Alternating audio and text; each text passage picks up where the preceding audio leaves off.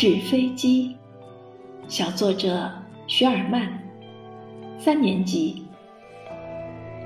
给我一只纸飞机，让它带我去旅行，飞过奔腾的黄河，那母亲河的流水流向有着光明的方向；飞过涌动的长江，那巨大的浪花直上青天。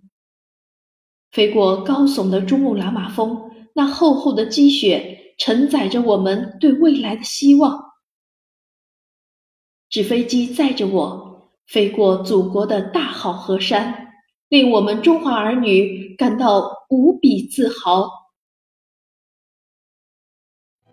这是一首诗歌，这首诗歌以总分总的形式，贯穿着属于儿童的最好的想象力。